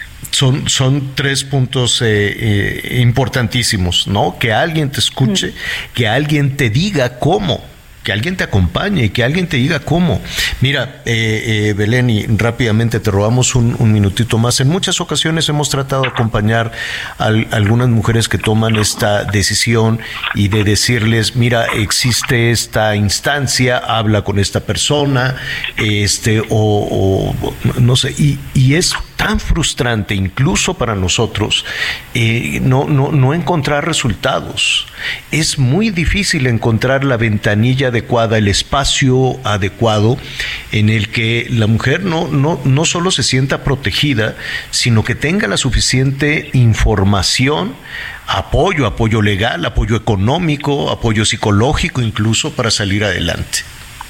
Claro, no, totalmente. Y allí, bueno, eh, decir que es muy importante que las mujeres se informen. Eh, desde luego que hay llamadas de emergencia ante, cualquier situación de violencia que esté sufriendo una mujer. En México el 911 atiende y dirige directamente eh, pues cualquier llamada de solicitud de ayuda, pero creo que es fundamental que extendamos nuestras redes de apoyo que cualquier mujer que esté sufriendo una situación de violencia, por más sutil que parezca, sepa que va a tener una red detrás, que podamos acceder a justamente las, redes de mujeres, organizaciones que dan asesoría psicológica, que dan asesoría jurídica y que eh, pues sepamos que no tenemos que llevar solas cualquier situación de violencia, tenemos que hacer sentir a cualquier mujer que está acompañada y que esta situación, y en esto sí me gustaría terminar, Javier, esta situación puede cambiar. Y por eso tenemos que prevenir que la violencia suceda, tenemos que unirnos para que si detectamos, aunque sea un indicio pequeño de una chica cuyo novio está tratando de controlarla, con quién está, con quién habla, cómo se viste, que desde allí identifiquemos que podemos actuar y que estas conductas no son conductas de igualdad. Y es ahí donde tenemos que trabajar como sociedad. Mm, y, tienes toda la razón y compartimos esta última parte contigo. La, buena noticia en esto es que la pesadilla puede terminar. ¿no? Efectivamente. Que eso no es para siempre. Eso, eso es maravilloso, es alentador decirle a una mujer que nos está escuchando en este momento que eso que está sufriendo, eso que está viviendo no es para siempre. No es normal, no es, no, no es su culpa, no es normal y no es para siempre. Exactamente. Y, allí les invitamos a que nos sigan en las en nuestras redes sociales, Uno Mujeres MX, ahí hay una cantidad de recursos y de información en torno a, a, este tema, pues para que las mujeres y la audiencia en general puedan informarse y puedan también ayudarnos a reproducir estos mensajes. Belén, muchísimas gracias y, ojalá tengamos la oportunidad de seguir platicando contigo y vamos un poco y vamos un poco este por espacios eh, estamos recibiendo muchísimas llamadas y sé que la violencia se abre a, situaciones este, pues infinitas, porque aquí estamos hablando de, los, de las adolescentes. Un día podemos hablar del noviazgo, un día podemos hablar de los adolescentes, otro día podríamos hablar de si las mujeres son solo víctimas de hombres o no. ¿no? Esa es, esa es otra. Claro es otra situación, el, el entorno familiar también y este, las mujeres mayores, la tercera edad y la violencia, ¿no? Porque esto, o, ni siquiera mayores, y la dependencia económica, en fin, son tantas las formas de violencia, Y aquí nada más decirles en esos espacios que ustedes generen de diálogo y con mucho gusto los acompañamos en ellos, eh, dejarles un mensaje sobre la violencia digital, que es uno de los temas en los que este año estamos enfocándonos Creo que esto amerita que toda la audiencia pueda también hacer una reflexión sobre cómo la violencia también se está presentando en los medios digitales, en el Internet, en las redes sociales y que tenemos que proteger a las mujeres y a las niñas de ser víctimas de violencia también en este espacio. Así que bueno, con mucho gusto hablaremos de eso también en otras ocasiones. No sabes cómo te agradecemos, Belén. Muchísimas gracias. Gracias a ustedes y un, buen día. Es Belén Sanz Luque, representante de ONU Mujeres en México. Bueno, eh, muy bien, muy, muy rápidamente eh, y, para irnos después a asuntos más, más eh, que nos acerquen un poquito más al fin de semana. Nada más, ¿te acuerdas del, del, tiroteo este que hubo en el súper, en el Walmart allá en los Estados Unidos, Anita, qué cosa tan terrible. Fue ya muy noche en Virginia, en un súper, de pronto la policía empezó a recibir allá en los Estados Unidos el llamado de 911, que una balacera, que una balacera. Entonces ahí van todos corriendo al súper y este y terrible uno se imaginaba que de pronto pues entró un fulano y empezó a dispararle a la gente que andaba con su carrito comprando cosas. Ya anoche, ¿eh? ya, ya estaba por, por cerrar el, el, el súper. Y Pero fue una masacre, Javier. Bueno, fue terrible, terrible lo que pasó allá en los Estados Unidos. Y resulta que fue el gerente del súper.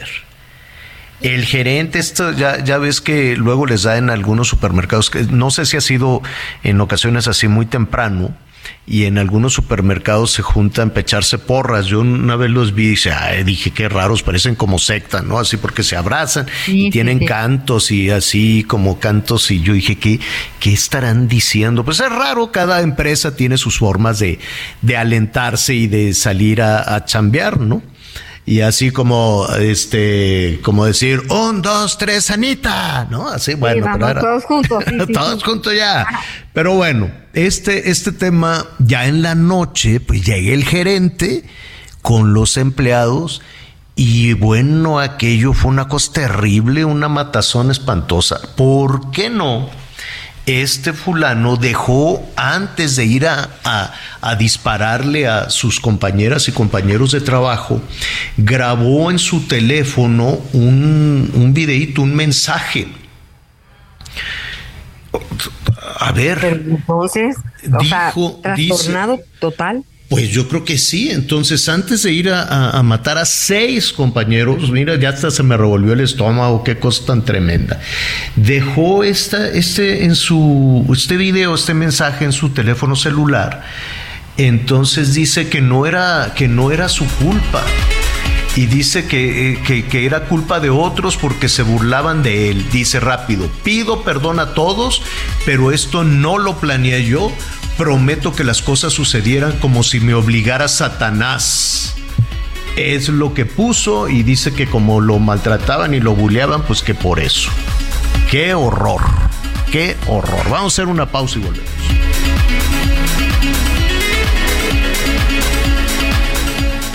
Conéctate con Javier a través de Instagram. Arroba Javier-Alador. Sigue con nosotros. Volvemos con más noticias. Antes que los demás. Heraldo Radio, la H se lee, se comparte, se ve y ahora también se escucha.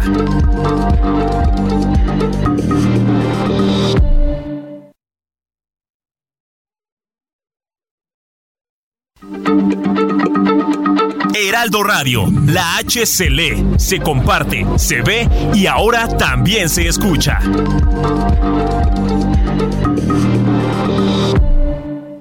Todavía hay más información. Continuamos. El 12 de noviembre se celebra el Día Mundial contra la Neumonía, una enfermedad que representa la quinta causa de muerte en México, pero que se puede prevenir a través de la vacunación. Consulta con tu médico sobre las vacunas recomendadas para ti y tu familia. Acude hoy al hospital, clínica de salud o centro de vacunación más cercano y protégete. Porque cuando prevenimos, respiramos tranquilos. Sobre los esquemas de vacunación, consulte previamente a su médico. Un mensaje de Pfizer con autorización 22330021B0815.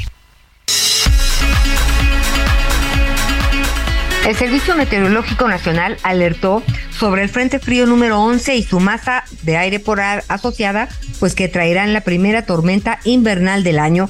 Y para este día se espera la caída de agua nieve en, pues, por lo pronto en las sierras de Sonora, Chihuahua, Durango, Coahuila y Nuevo León. Y con esto vamos juntos a un recorrido por el país.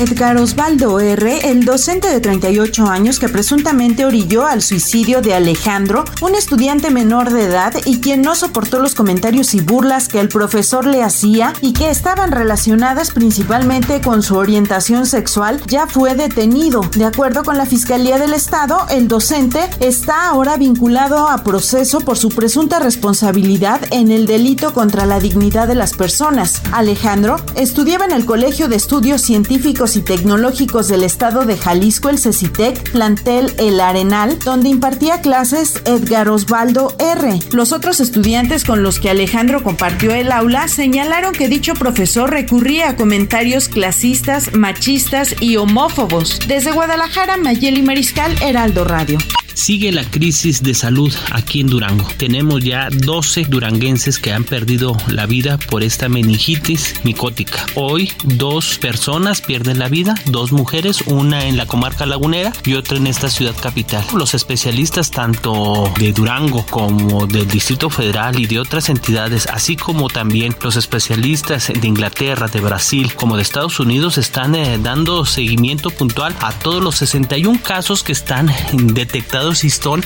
atendidos directamente en los hospitales desde Durango, te informa Ignacio Mendívil. En Soriana, esta Navidad lo damos todo. Lleva el 12 pack de cerveza modelo especial, Tecate Light o Tecate regular a 100 pesos con 250 puntos. Y leche al pura o Santa Clara de un litro UHT a solo 15.50 con 50 puntos. Soriana, la de todos los mexicanos. A noviembre 28, aplican restricciones, evita el exceso. Bueno, a ver, hay toda una polémica respecto a, toda esta situación de, de, que el cine mexicano, ¿no? De que la industria del cine, de que la cultura en general, pues no tiene respaldo, no tiene apoyo. Hay que reconocer, hay que retomar que para la actual administración Em, pues el, concepto es absolutamente distinto, ¿no? Hay una serie de actividades, eh, en particular las que se realizan ahí en Los Pinos. Eh, no sé si se tiene recursos o no se tiene recursos. Yo sé que están muy recortados también.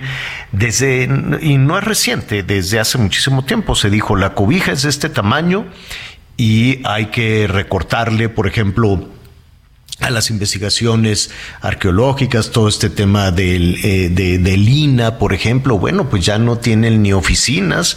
En, una serie de reportajes que estuvimos haciendo por la zona sur-sureste, encontrábamos eh, también por ahí algunos eh, vestigios que estaban pues verdaderamente abandonados. ¿Por qué? Pues porque no hay dinero. Evidente, todo el cuidado de la riqueza arqueológica de nuestro país pues requiere de un presupuesto de especialistas y es un dinero que no hay. Es un dinero que se está utilizando para otras cosas. Elegir es renunciar. Entonces es como cualquier administrador. Si un administrador elige, sabes que nos vamos a gastar el dinero en, en los apoyos sociales o en el tren o en esto, en el otro, bueno, pues no va a haber dinero para, para las demás este, actividades. Ya se ha quedado de se ha quedado de manifiesto, no hay eh, recursos suficientes para los temas de protección civil, ¿no? Lo hemos platicado aquí con varios también. Este, para, es paradójico que, por ejemplo, en el tema arqueológico, pues se insista tanto en que se regresen las piezas arqueológicas que están en el mundo y que nos las regresen, que nos regresen una vasija, que nos regresen una figurita y en y algunos países sí lo hacen, otros pues no le hacen caso y siguen las subastas. Eh, yo me pregunto, cuando llegan a México, ¿qué pasará con ellas? ¿Los mandan ahí a una bodega? Y pues ahí se quedan porque tampoco hay dinero para la restauración, para el mantenimiento, para instalar las exposiciones, tampoco hay presupuesto para que los museos funcionen adecuadamente. México, las, o solo la Ciudad de México, era una de las ciudades con el mayor número de museos. Y si usted hace un repaso, pues está una persona con una sillita y, ya las muestras son este, pues muy, muy apenitas, muy, muy ligeritas. Entonces, sí es este eh, contradictorio, ¿no? El insistir que nos regresen este, esta pieza porque son unos bandidos. Y ya que llega la pieza, pues han de decir, ¿y ahora qué hacemos con ella? Pues guárdala, ¿no? Guárdala en lo que en lo que investigamos, en lo que averiguamos, porque no hay dinero para todo eso. Pues tampoco hay dinero para el cine. Y este, la pregunta es, ¿se debe con los recursos públicos financiar parte del cine nacional? Hay quienes dicen que sí, porque hacer cine pues es un asunto este, carísimo, apoyar el talento de la gente. Mire, eh, González Iñárritu, que estuve platicando con él, no sabe que en buena conversación no la he sacado todavía, la voy a, la voy a sacar. Este, ¿quién más? Guillermo el Toro Em, con quién más que estuvimos platicando aquí en México y luego en Londres, con este, se me va, mm, bueno, ahorita me acuerdo, eh, Lubeski, por ejemplo, ¿no? Todos ellos, Alfonso Cuarón, sí, perdón, Alfonso Cuarón, que también estuvimos ahí platicando con ellos. Todos estos grandes talentos cineastas reconocidos en el mundo, mexicanos todos, este, iniciaron precisamente con apoyo eh, de, de, esto, de este dinero, de este recurso.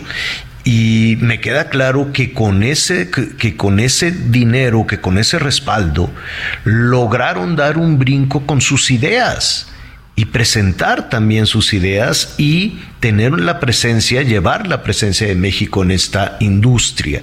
No es dinero tirado a la calle, eso es lo que yo creo no es dinero tirado a la calle. Hay una cantidad de dinero tirado a la calle en otras situaciones. En el caso de la cultura, jamás, jamás será dinero tirado a la calle. Sea eh, la película que sea, sea el representante de cualquier idea, de cualquier guion, de cualquier, de, cualquier tema. A mí me parece importante.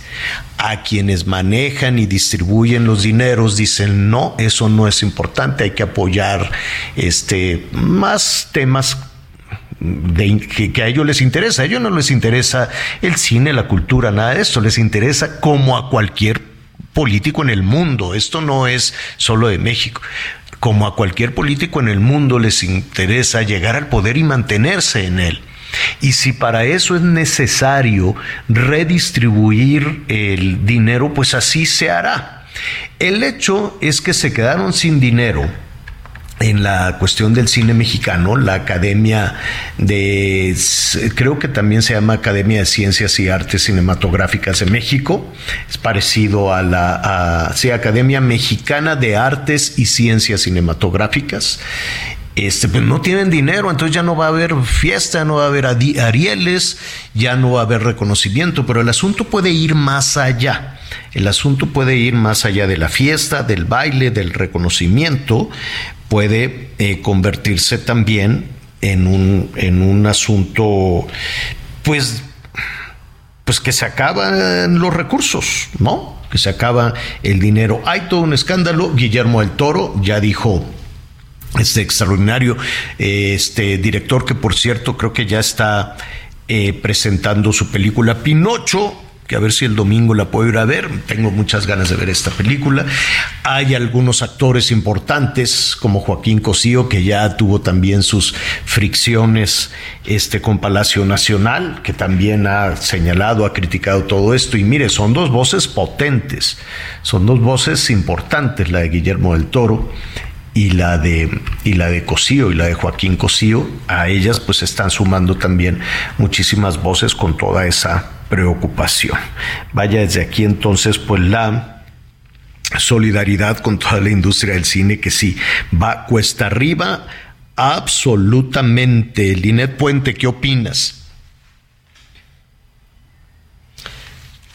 ¿Tenemos a Linet? No la tenemos.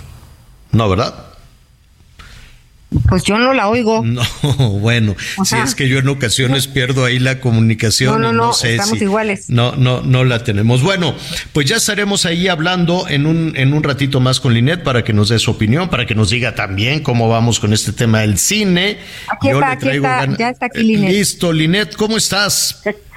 ¿Cómo estás, querido Javier? Te saludo con gusto también, Anita Alvarado. Gracias, querida. Anita No te preocupes, no te Oye, preocupes. el viernes yo no sé ni cómo me llamo. Ya sé, ya sé. Oye, Linet, este, ¿qué opinas de, de, toda esta polémica alrededor de, eh, del cine, de la suspensión de la ceremonia de los Arieles? Yo creo que va un poquito más, que, más allá de una fiesta.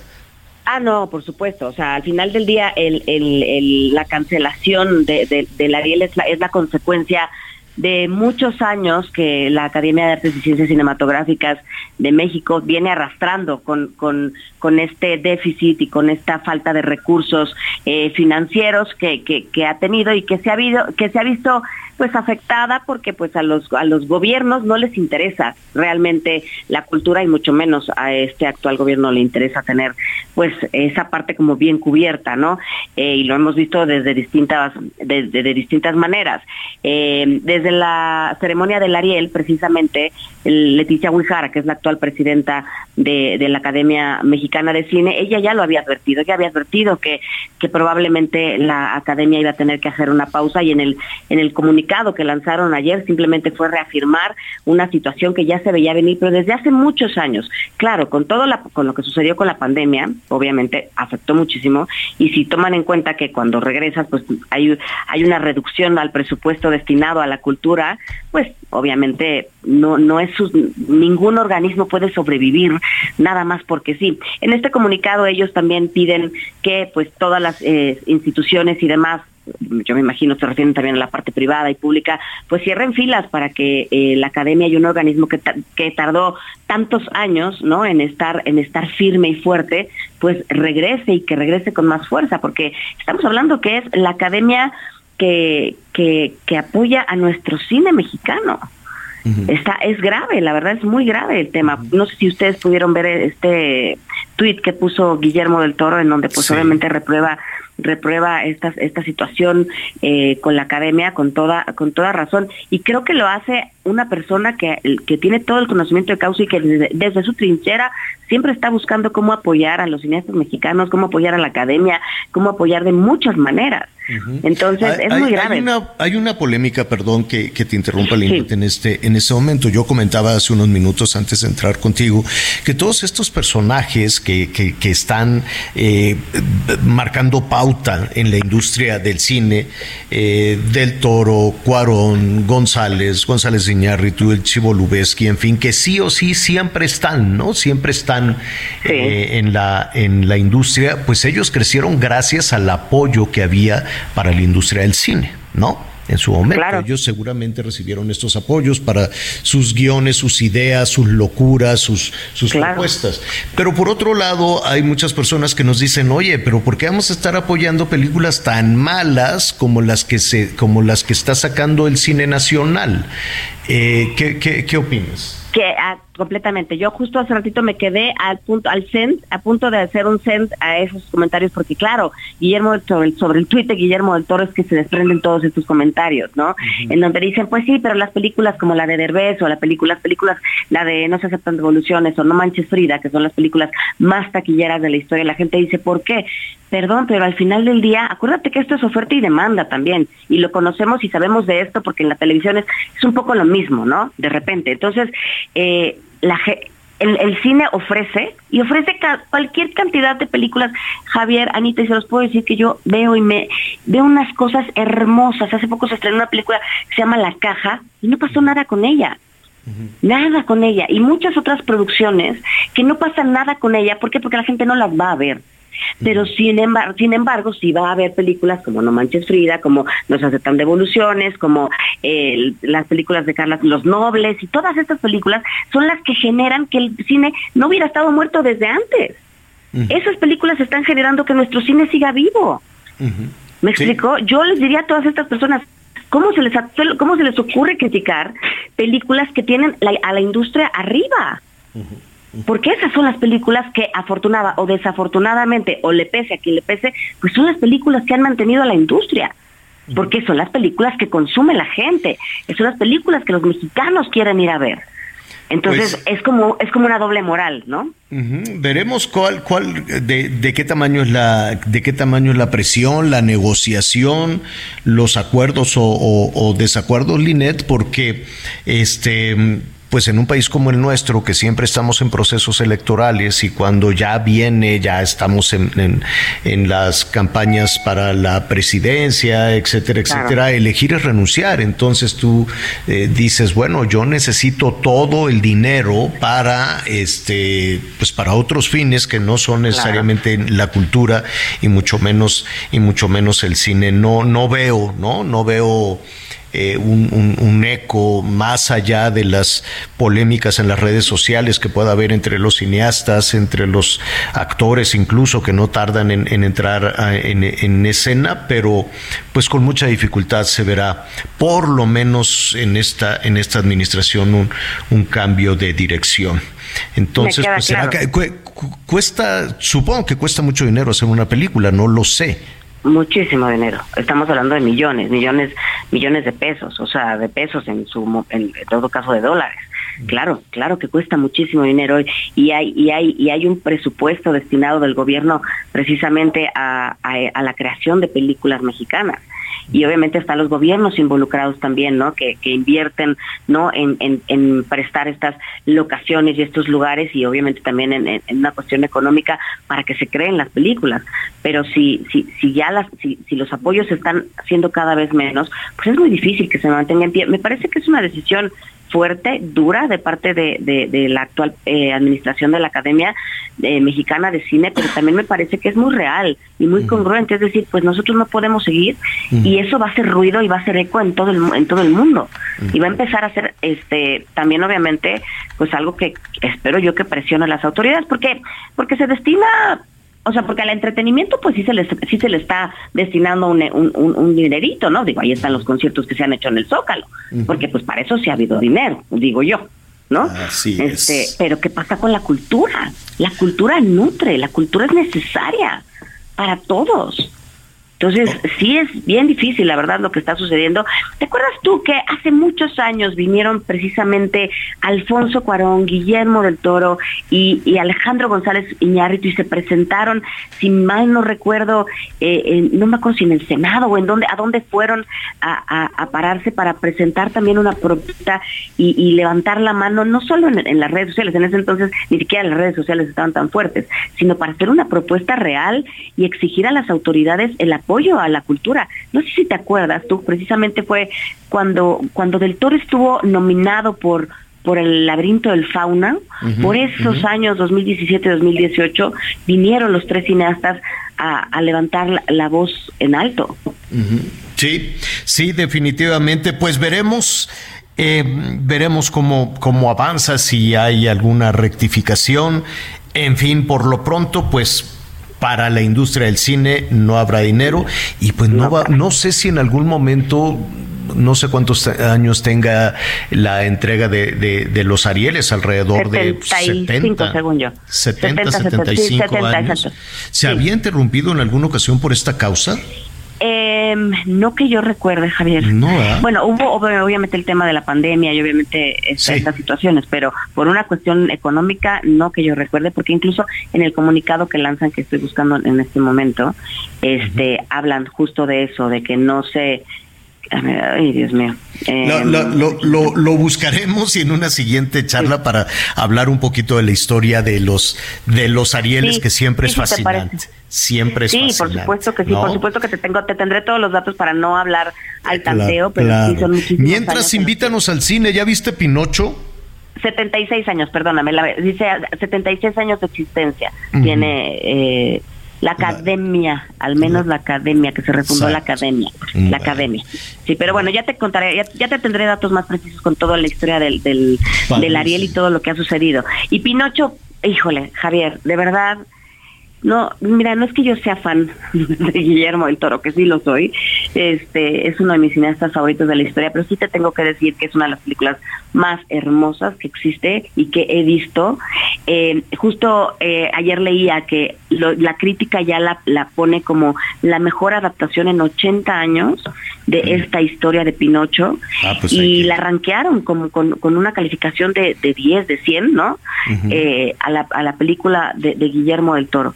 Es una cosa que tienen que ir a ver a las salas de cine, que también ahí hay un tema muy polémico otra vez, ¿no? Regresamos un poco a lo que sucedió con Roma, eh, que parecía que la película de Bardo de, Alejandro González Iñárritu, pues ya estaba logrando como como pues quitar este pleito no en, eh, de entre entre el streaming y entre las salas tradicionales de cine y la película no se va a exhibir en las en las, digamos, eh, exhibidoras más grandes, ¿no? Que conocemos todos, mm. sino que en algunas en algunas salas, en la Cineteca Nacional entre ellas y otras varias, que los invito a que los busquen, las busquen en las en las redes sociales de Guillermo del Toro y de, y de Pinocho la película y de Netflix, porque pues hasta ellos mismos están promocionando que la gente vaya a verla a los mm. cines. Pero sí es una película que se tiene que ver en cine. Pues ahí la veremos en cine con palomitas como debe de ser. Linet, gracias. Gracias a ti, Javier. Te prometo la próxima semana, o cuando tú me digas, tenerte toda la historia y los pormenores. Debe ser una historia muy glamorosa y que les dan su premio y la gente muy elegante. Pues está bonito todo eso. Gracias. Claro. Gracias a ustedes, les abrazo. Bueno, gracias. Oiga, qué rápido, Anita Lomelí. ¿Qué es eso? No te para la boca. De volada. Sí, sí, sí, sí. Muy rápido. Ay, Dios. viernes. Oye, ¿cómo te fue en Querétaro? Pues interesante, la verdad es que interesante. Se están haciendo muchas cosas. Hay sí, siempre están en obra la carretera. ¿Te fuiste por carretera? Ay, sí, pero mira, me salí a las 5 porque justo en San Juan, ya ves que dicen, nada más vamos a cerrar un kilómetro, por, digo, un carril. ¿Por qué no? A las 7.40 cerraron los dos. Entonces, pues una cosa espantosa para tratar de llegar, pero valió la pena. Ya ahí por ahí les presentaré algunas cosillas. Bueno, bueno, pues muy bien. Oiga, pues ya está aquí el fin de semana. Este, diviértase mucho, eh, ah, yo tengo la boda de Ana Ceci, mi sobrina. Voy a ir a la, voy a ir a una boda. Ahora me toca a mí, Anita, que siempre andas en bailes y, y, ¿A dónde? ¿A Sonora vas a ir o aquí? No, aquí será. Entonces, ah, este, entonces, eh, no, en, en Morelos. En Morelos, ya ves que las niñas siempre les gusta buscar, ah, me quiero casar acá, me quiero casar por allá. Entonces ya tomaré fotos y ahí se las mandaré con, con muchísimo gusto.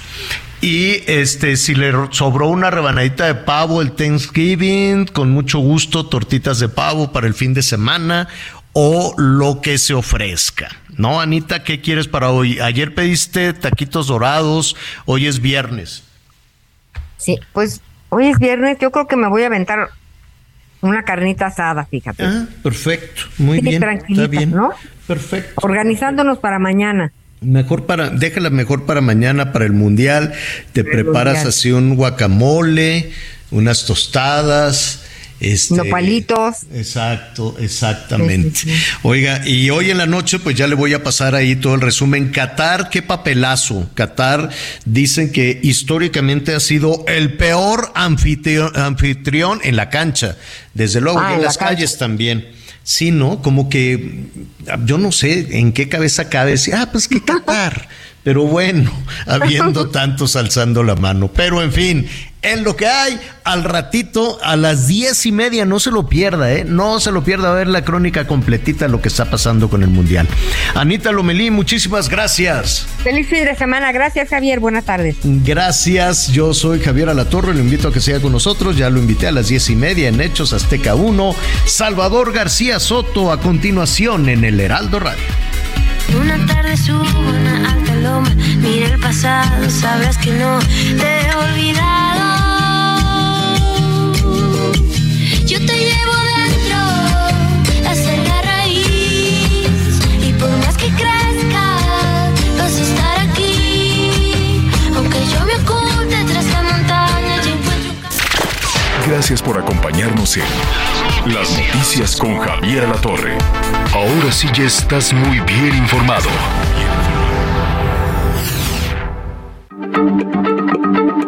Heraldo Radio, la H se lee, se comparte, se ve y ahora también se escucha.